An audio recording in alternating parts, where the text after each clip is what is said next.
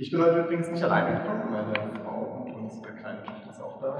Ist gerade, ähm, saß vorne drüben, wir sind gerade im Mutter-Kind-Raum. Ähm, der ich nicht als Anschauungsmaterial mitgebracht, aber tatsächlich ist meine Tochter der Einstieg in diese Predigt. Und zwar, ähm, meine Tochter hat gelernt, mich und meine Frau zu pranken.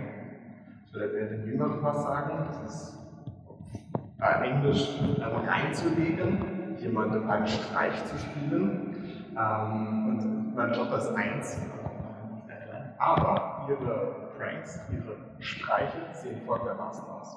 Wenn sie zum Beispiel so ein äh, was zum Essen hat, Keks hat oder so ein Flips oder irgend sowas, dann streckt sie uns das hin. Äh, wenn wir es dann von ihr nehmen wollen, dann entweder hält sie es fest oder zieht den Arm ganz schnell zurück und steckt es in seinen Mund.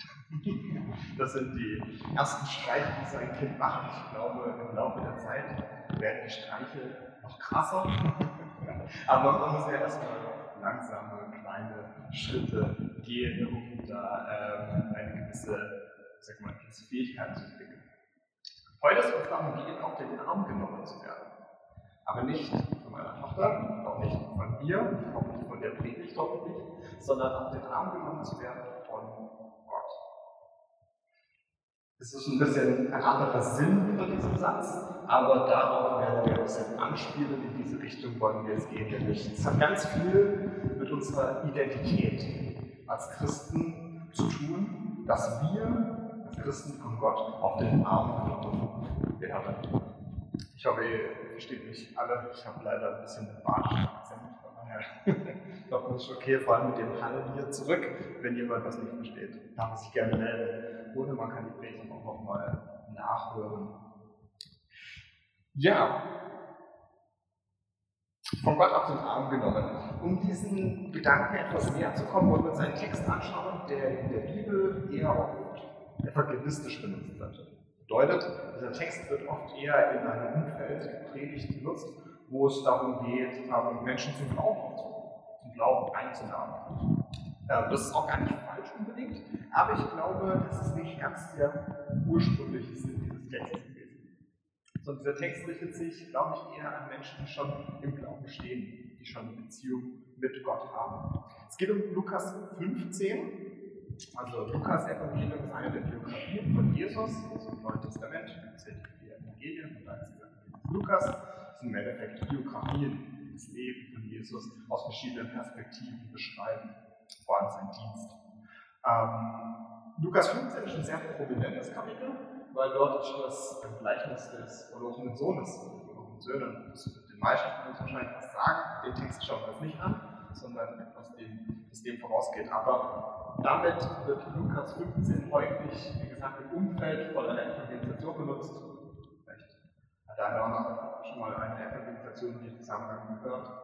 Ein Protest Jesus Haus, ich glaube es, wird häufig da die Geschichte vom verlorenen Sohn benutzt, um zu zeigen, wir kommen nach Hause zum Vater, werden von ihm aufgenommen, in den Arm genommen und so. Also all diese Elemente dieser Text Wie gesagt, ich glaube, dieser Text hat aber eigentlich eine andere, wie sagt man, einen anderen Adressaten. Dieser Text ist gar nicht ursprünglich gedacht gewesen für Menschen, die dem Glauben ferne stehen. Der Text, den man sich anschauen wird, der geht dem voraus.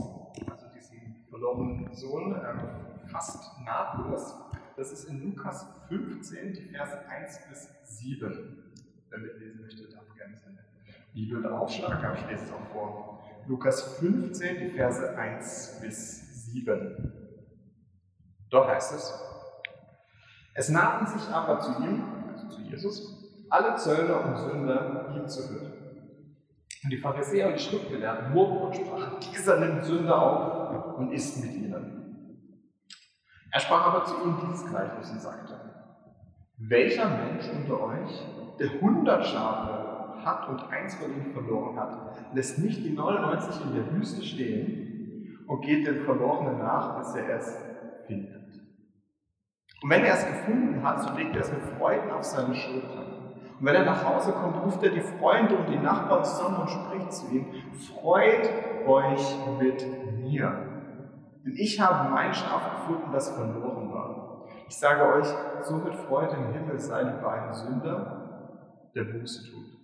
Mehr über 99 Gerechte, die die Buße nicht nötig haben. Einstieg von diesem Text macht uns schon, glaube ich, sehr gut deutlich, was eigentlich das Umfeld, der sogenannte Kontext eigentlich von dieser Geschichte ist.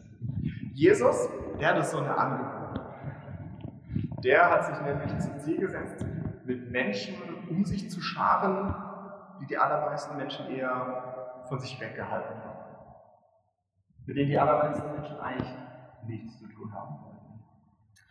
Ja, der Text heißt, er hatte Zöllner und Menschen um sich geschart, die ein Leben voller Schuld führten. Diese Menschen hat Jesus sich geschart. Wenn man sich ein bisschen mehr mit der Person von Jesus beschäftigt, merkt man, dass es nicht nur an diesem Tag so gewesen, sondern es war an vielen anderen Momenten, Tagen genau dasselbe. In der Bibel lesen wir einige Geschichten, wo Jesus diese Leute zu sich nimmt. Was ich dazu gehört habe. Also ich meine Menschen, die ein Leben voller Schuld führen, das können wir vielleicht noch irgendwie nachvollziehen. Das sind Menschen, die ihr Leben an die Wand gefahren haben. Also der Text auch hier macht deutlich, dass die Menschen, die ihr Leben bewusst an die Wand gefahren haben. Das waren beispielsweise Prostituierte, Frauen, die ihren Körper verkauft haben für Geld. Das waren Menschen, die auch eher so die Arbeit gemacht haben, die keiner machen wollte. Es waren Menschen, die auch teilweise den jüdischen Glauben hinter sich gelassen haben, sich irgendwelchen Religionen oder irgendwelchen Götzen hingegeben haben. Das waren Leute, die ein Menschen ein Leben voller Schuld geführt haben. Also Menschen, das sind nicht Menschen mit schlimmen Schicksalsschlägen, die an dem Punkt gekommen sind, die werden auch dabei gewesen sein. Aber der Text macht deutlich, das sind Menschen, die selber ihr Leben an die Wand gefahren Und dann gibt es noch diese andere Personengruppe, die sogar direkt benannt wird, nämlich sogenannte Zöllner.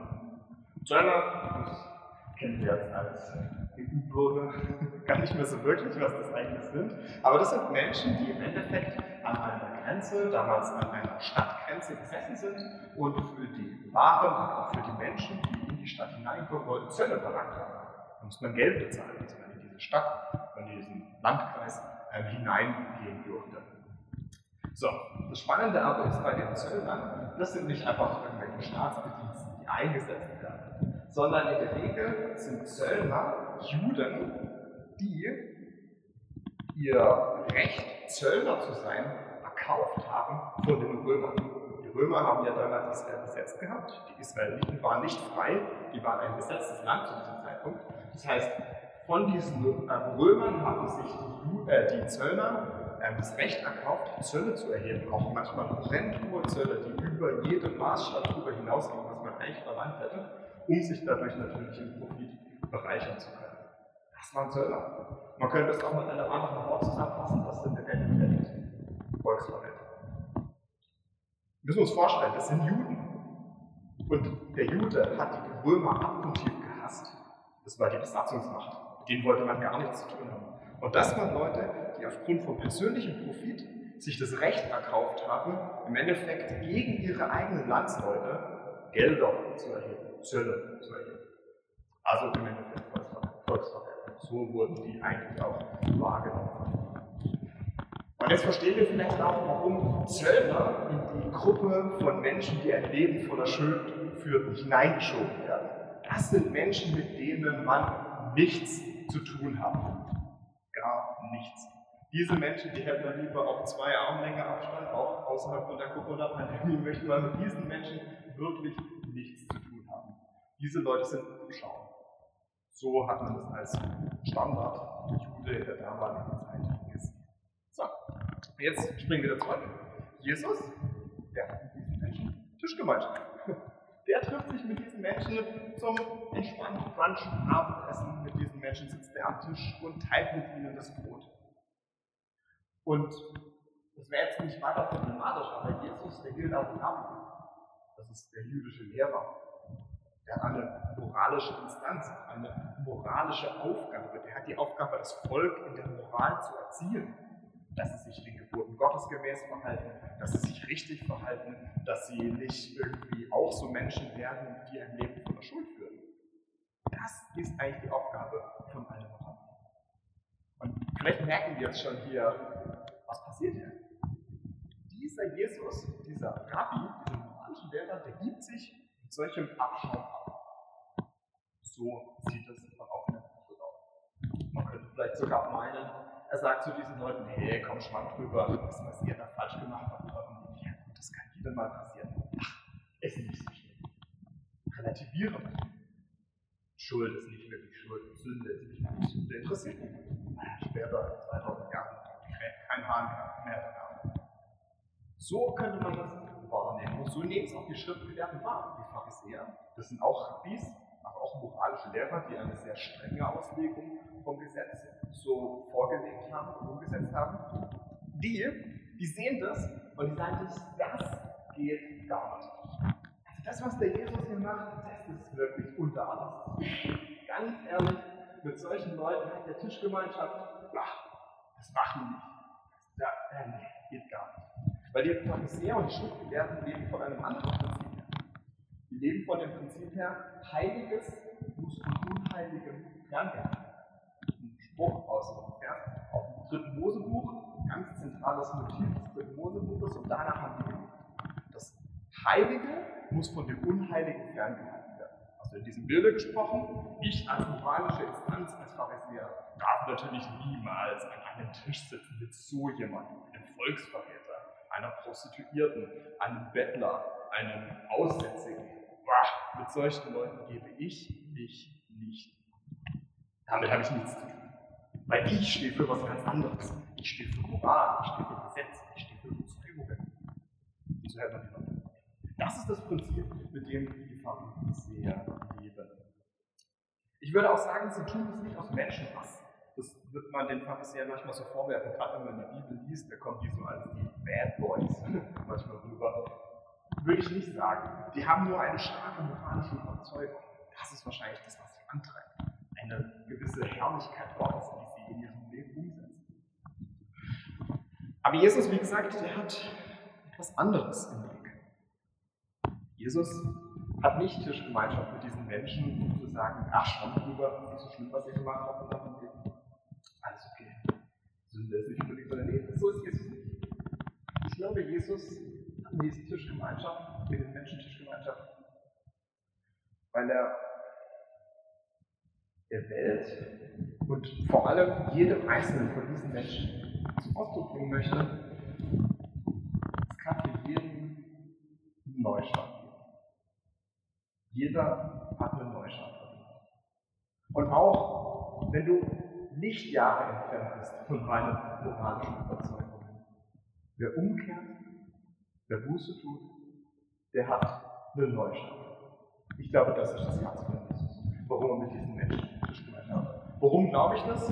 Weil ich finde, das bringt er so gut in diesem kurzen, prägnanten, aber wunderschönen Gleichnis zum Ausdruck.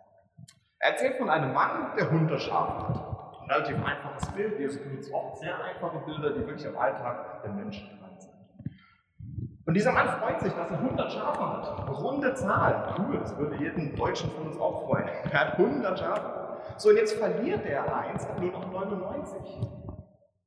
Aber er sagt sich, das eine Schaf ist mir richtig viel wert. Nicht, weil das jetzt das ganz besondere Lieblingsschaf war. Ich glaube, weil jedes einzelne Schaf ihm richtig viel wert ist. Deswegen macht es dieser Mann so, er taugt die 99 Schafe, die er noch hat, an einem sicheren Ort, die lässt auch nicht irgendwo in der Wildnis stehen. Und dann geht er los und sucht dieses einzelne Schaf. Und er sucht und er sucht und dann, als er es findet, nimmt er es voller Freude auf seine Schultern, er nimmt es auf den Arm und bringt es nach Hause und erzählt allen Menschen und sagt zu ihnen, freut euch mit mir, Leute, ich habe mein eines Schaf verloren habe, wieder. Und Jesus, der fasst am Ende nochmal in Vers 7 zusammen, warum hat er jetzt diese Geschichte erzählt? Was ist der Sinn dieser Geschichte? Vers 7, da sagt er, ich sage euch, so wird Freude im Himmel sein über einen Sünder, der Buße tut, mehr als über 99 Gerechte, die die Buße nicht nötig haben. Ich glaube, ein einfacher Anknüpfungspunkt an dieser Stelle. Jeder von uns hat wahrscheinlich schon mal etwas verloren und ist dann wiedergefunden. Es gibt auch Dinge, die man verliert und man findet sie leider nicht wieder oder erst, wenn man auszieht oder mal ausmistet und sich denkt, gut, jetzt habe ich mir schon dreimal das neu gekauft, jetzt brauche ich das auch nicht mehr. Ich habe äh, vor einem Jahr war das, ähm, einen Sprenkler mal gesucht. Also ich habe so ein automatisches Bewässerungssystem bei uns zu Hause installiert, damit ich keinen von den Nachbarn fragen muss, dass er unsere Blumen gießt, wenn wir in Urlaub gehen. Deswegen dachte ich mir, ach, ich installiere da so eine Zeitschaltuhr und alle möglichen. Aber dazu braucht man natürlich alle Bauteile, ansonsten funktioniert das ganze System nicht.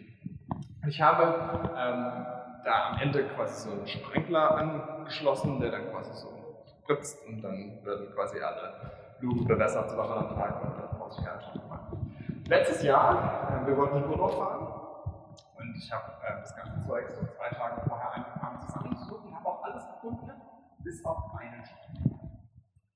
Ich dachte mir so, Mensch, wo ist denn diese, Ich bin dann durchs Haus gewuselt und habe diese gesucht und ich habe ihn gefunden. Und ich bin so ein Typ, den, den, den, den kitzelt ich kann da nicht aufhören. Meine Frau, sagt dann, jetzt kommen wir auf, jetzt, wir es schon noch irgendwie anders aber ich kann da nicht loslassen. Ich bin da durchs Haus gefuchst und habe überall den Sprenger gesucht. Ich habe ihn nicht gefunden. Ähm, ich hätte mal beten sollen, glaube ich, das wäre vielleicht einfacher gewesen, aber ich im Eifer des Gefechts auch vergessen und habe diesen Sprenger gesucht und.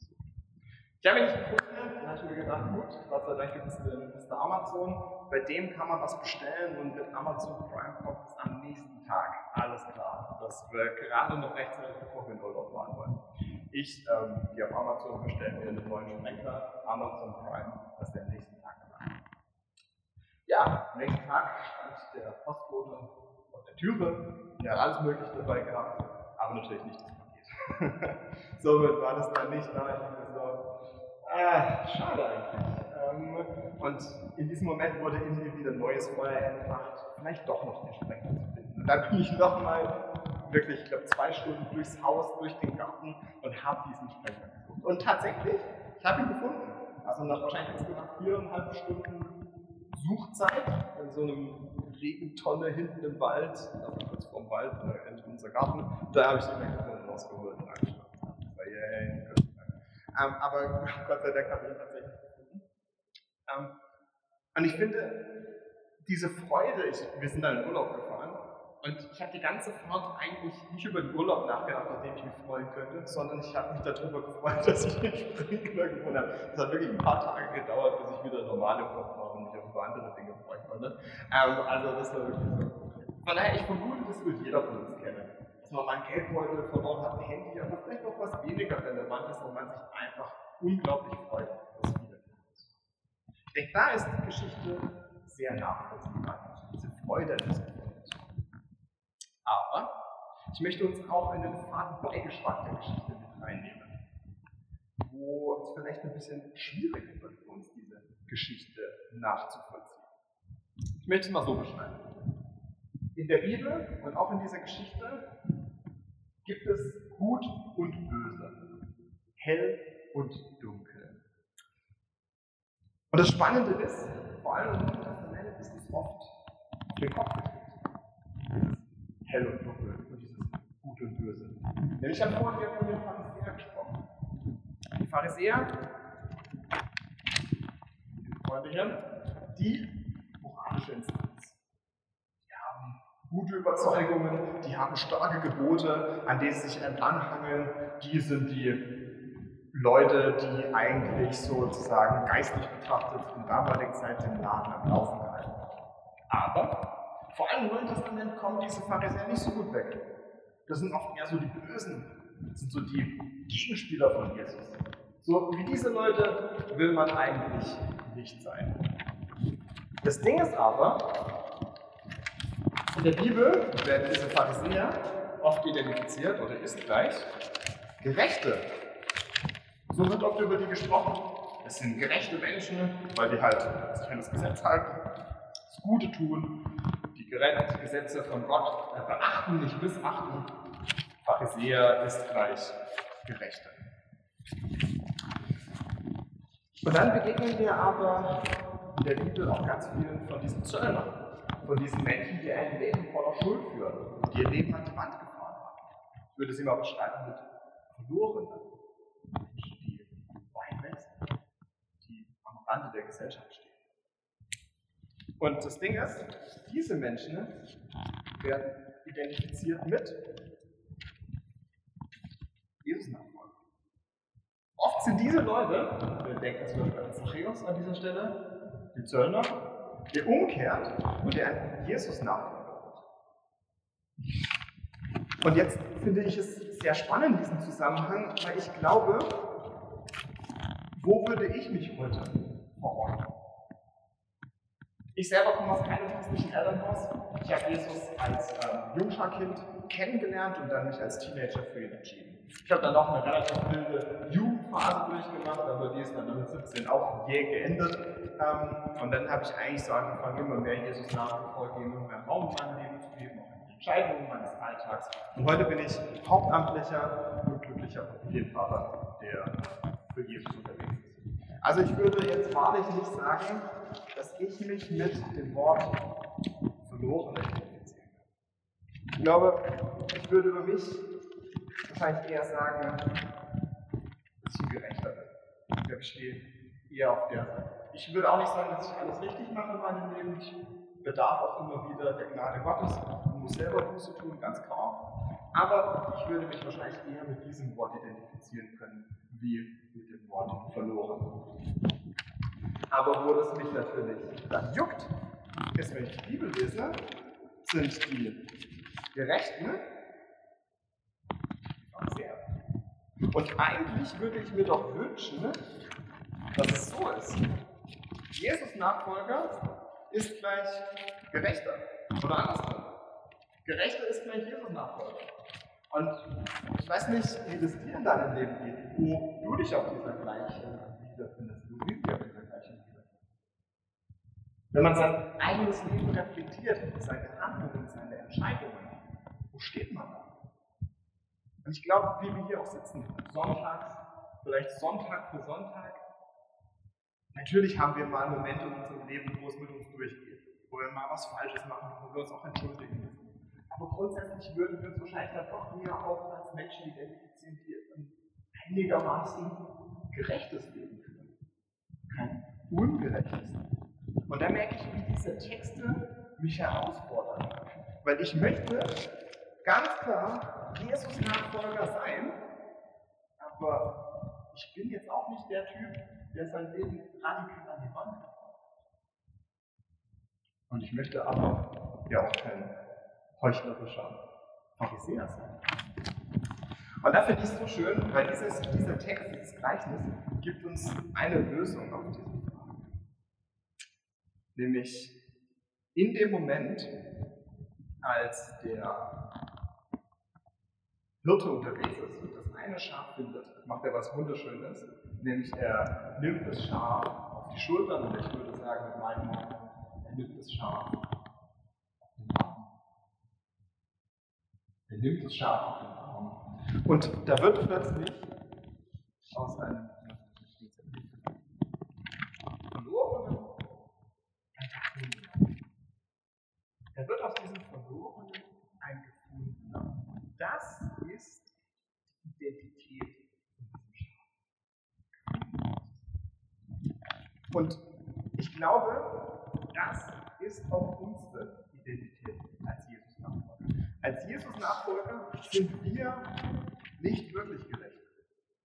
Und auch wenn unser Leben das manchmal uns so zum Ausdruck bringt, sind wir immer noch nur gerechtfertigt.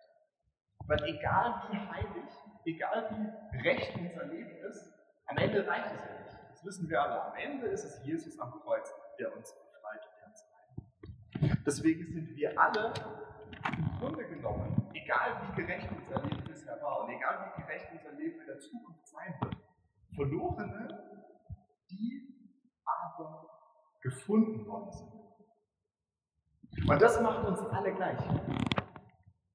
Das macht uns alle gleich. Da ist dann keiner mehr, der halt das Glück hat, in einem christlichen Elternhaus aufzuwachsen und deswegen vielleicht ist. Da ist dann keiner mehr, der wirklich durch die Tiefen der deutschen Gesellschaft sich irgendwie hindurchbohren musste, um am Ende rauszukommen. Oder der auch im Ausland aufgewachsen ist und vielleicht ganz andere Möglichkeiten hat, vielleicht auch schönere, bessere Möglichkeiten. Da ist dann kein Unterschied mehr. Und ich muss sagen, das halte ich für eine sehr, sehr wichtige Lektion, die wir als Kirche, als Gemeinde in Deutschland wieder neu lernen müssen.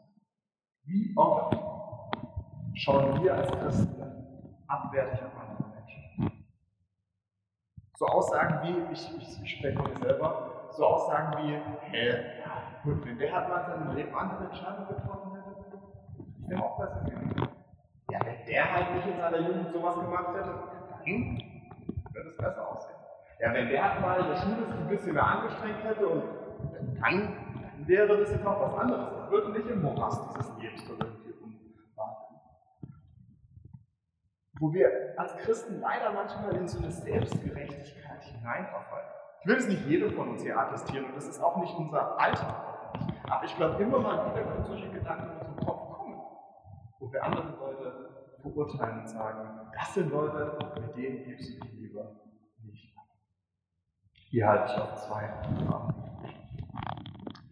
Ich möchte es mit einer ähm, letzten Geschichte so ein bisschen zusammenfassen. Ich war schon auch ein bisschen her, es war noch vor Corona, auf einer Familienfeier.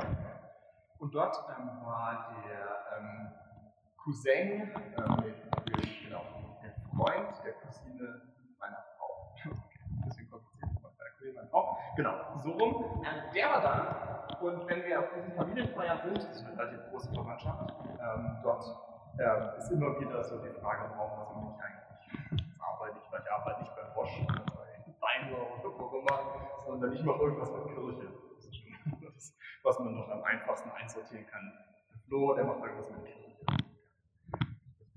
Und ähm, da kam so dieses Gespräch dann mit diesem Freund der Cousine meiner Frau auf und ähm, wir sind so Gespräch gekommen und der auch wieder so, hey du, Flo, du machst schon was mit Kirche. Ja, ich, ich glaube, an es so ein Frieden unterwegs, genau. Versuche ich es dann irgendwie einfacher zusammenzufassen. Ähm, und kommen wir so ins Gespräch miteinander und dann ähm, meinte er so zu mir, ja du, glaubst du das noch alles? Ja, ja. Nee, genau, er hat gefragt, glaubst du noch alles, was die Kirche zu sagen? Ich korrigiere gemeint, ach, ja, ich glaube eher so das, was in der Bibel steht. So würde ich es vielleicht eher zusammenfassen. Aber ich glaube da schon dran, auf jeden Fall. Ich glaube, dass Jesus heute lebt und dass er ähm, heute noch wird. Das ist auch meine Überzeugung. Und so bin ich dann mit ihm ins Gespräch gekommen und dann meinte er so, ja, du Flo, weißt du, ich würde auch echt gerne in die Kirche gehen können. Aber ich muss einfach sagen, das ist ein Ort, da gehöre ich nicht hin. Ich habe nur so ein bisschen nachgebohrt, was, meinst du denn, da gehörst du nicht hin? Da meinte er ja, weißt du, ich, ich, ähm, das sind alles so sauber Männer, so sauber Frauen. Die haben alle ein gutes Leben, die haben gut bürgerliches Leben geführt, die haben ihre Familie, die haben ihre Überzeugungen. Wenn ich mein Leben angucke, ich habe kaputtes Elternhaus, ich ähm, habe es einfach nicht so einfach gehabt und ich mache auch heute noch richtig viel Mist, ähm, der nicht gut ist in meinem Leben und ach, ich passe da nicht wirklich. Der Rest des Gesprächs war, dass ich versucht habe, den Mann vor mir davon zu überzeugen, dass er trotzdem eigentlich genau die perfekte Person ist für eine Kirche. weil, weil Gemeinde und Kirche ist genau für solche Leute da. Für Leute, die zerbrochen sind, wo, wo gemerkt haben, ich kann mein Leben nicht selber auf die Reihe bekommen. Ich brauche diesen Gott, ich brauche diesen Jesus in meinem Leben, der mir Sinn, Perspektive, Richtung und der mir auf die Hand hält Und ich konnte ihn nicht davon überzeugen. Wirklich nicht. Er hat mir das nicht geglaubt, dass Menschen in der Kirche sitzen, die auch wirklich sagen, yo, ich bin auch so. Seitdem bin ich geglaubt. Ähm, ich musste dann tatsächlich nach 40 Minuten äh, Gespräch aufgeben und sagen, ey, glaub mir wirklich, in der Kirche sitzen nicht nur sauber Männer, sauber Frauen, sondern da sitzen genauso gekochte Menschen wie du. Und du gehörst eigentlich genauso dorthin, wie auch ich, wie auch ich genauso dorthin. Aber was mir diese Geschichte nochmal dann auch, wie ich mit meiner Frau darüber gesprochen habe, so vor Augen gemalt hat, und ich nochmal drüber was ist unser Bild von Gemeinde? Dass wir häufig nach außen strahlen. Sind wir vielleicht diese Saubermänner, Sauberfrauen, diese Übergerechten, und ich nehme das Wort mal in den Mund, die Pharisäer, die vielleicht manchmal durch ihre Moral, durch ihre Überzeugungen so einen Abstand zu Menschen aufbauen, dass diese Menschen gar nicht mehr sich mit Gemeinde identifizieren können, weil sie auf ihr Leben gucken und sagen, da passe ich nicht Und ich möchte dir, euch, ihnen die Frage mitgeben, wie können wir als Christen einen Unterschied machen, dass wir da unser Bild wieder verändern. Ich will damit nicht sagen, dass wir mehr sündigen sollen, damit wir quasi der Welt gleicher werden, das will ich damit nicht sagen, sondern ich möchte damit sagen, dass wir vielleicht authentischer sein müssen, ehrlicher müssen. Und vielleicht auch an Stellen, wo wir eine Selbstgerechtigkeit in unserem Herzen spüren, wieder neu begreifen müssen, dass jeder einzelne von uns gefunden wird, nicht gerecht.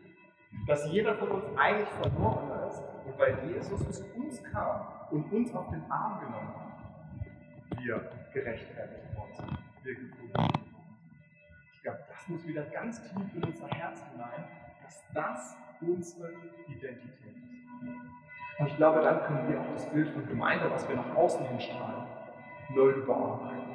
Dass Menschen hier zu Hause finden, die genauso wie wir hier hingehören, weil sie alle von Gott geliebt sind und von ihm gefunden. Ich möchte noch beten. Jesus, vielen Dank für dieses Gute. Vielen Dank, dass wir wieder mitsingen dürfen. Dass wir da dich ehren können mit den Worten, die wir sagen, wie wir sagen. Danke für die Bibel. Danke für diese Worte, die da drin stehen, dieses Zeugnis über dich und von dir, wo wir lernen können, was du für unser Leben bereit hast. Ich möchte dich bitten, dass du uns wieder ganz neu ins Herz hineinschreibst. Ich bin gefundener. Ich bin von dir auf den Arm genommen und nach Hause getragen worden. Dass das unsere Identität ausmacht, dass das unser Leben ausmacht. Lass es uns wieder neu begreifen. Selbstgerechtigkeit und Pharisäertum müssen wir ablegen. Und lass uns da ein gutes Verhältnis dazu finden, dass wir Menschen sind, die vielleicht ein gutes bürgerliches Leben führen, vielleicht auch ein gerechtes Leben, aber nicht ein selbstgerechtes. Sondern wir als Kirche vor Ort sind die Hoffnung der Welt. Als Gemeinde vor Ort sind die Hoffnung der Welt. Und das wollen wir wieder ganz neu. Schreibt es in jedes einzelne von unseren Herzen hinein lasst es uns wieder neu wichtig werden. Auch wenn jetzt die Corona-Maßnahmen gelockert werden und auch wieder mehr Menschen angenommen werden können. Dass wir mit dieser Überzeugung und von dieser Überzeugung angetrieben sind. Du bist das Licht der Welt für jeden Einzelnen.